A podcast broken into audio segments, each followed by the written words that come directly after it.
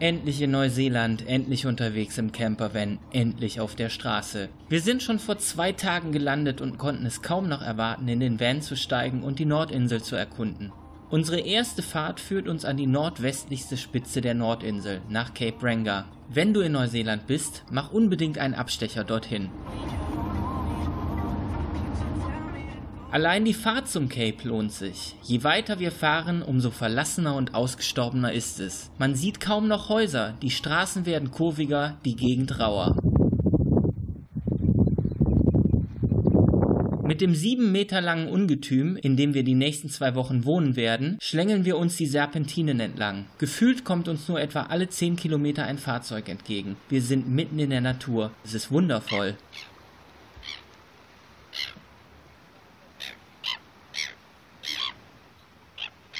Satte Hügel, wilde Natur und endlose Straßen. Doch als wir ankommen, verschlägt es uns für ein paar Sekunden glatt die Sprache. Hinter dem Leuchtturm ist das Land plötzlich zu Ende und da ist nur noch Wasser. Am Cape Ranga treffen der Pazifische Ozean und die Tasmansee aufeinander und wir können die Vereinigung der beiden Meere genau sehen. Vom Westen her kommt das hellere Wasser der Tasmansee, der Pazifik ist dunkler und strömt von Osten heran. Das Meer ist rau und der starke Wind hält es in ständiger Bewegung.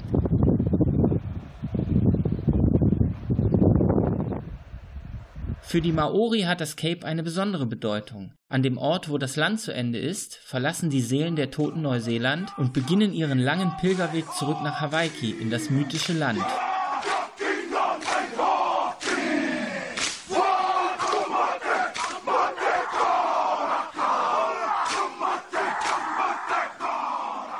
In der Maori-Sprache heißt der Ort Tererenga Wairua. Das bedeutet Absprungplatz der Geister. Den genauen Platz kennzeichnet ein Pohutukawa-Baum, der der Legende nach über 800 Jahre alt ist.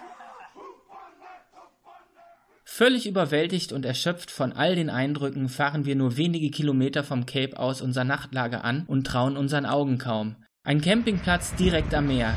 Schweigend schauen wir bei einem Bier von der Tapotupoto Camping Area auf die Wellen und fragen uns, was uns in diesem wunderschönen Land noch alles erwarten wird.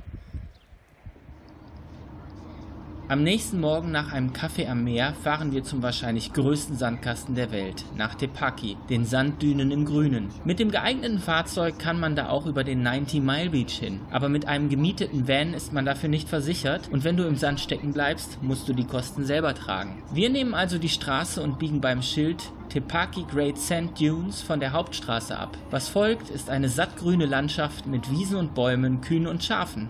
Wir fragen uns, wo hier die Dünen sein sollen und sind kurz davor umzudrehen. Doch ganz plötzlich ist das Grün vorbei und die riesigen Dünen bauen sich vor uns auf. Sieben Quadratkilometer Sand.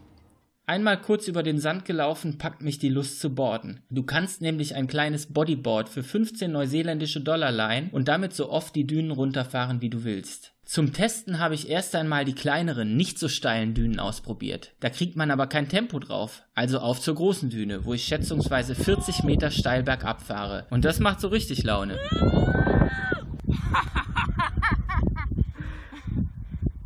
Willst du nochmal hoch? Boah, ist das geil! Willst du nochmal hoch? Ich will nochmal hoch. Den Sand habe ich noch viel später nicht nur in meinen Ohren gefunden, sondern überall. Trotzdem rate ich jedem, sich unbedingt ein Brett zu leihen und die Tepaki-Sanddünen runterzudüsen. Nach maximal drei Abfahrten ist aber eh Schluss. Den Weg die Düne hoch machst du zwei Schritte vor und einen zurück. Es ist unfassbar anstrengend, aber ein grandioser Abschluss für den ersten Tag unseres Roadtrips. Yeah! ich hab Sand im Ohr.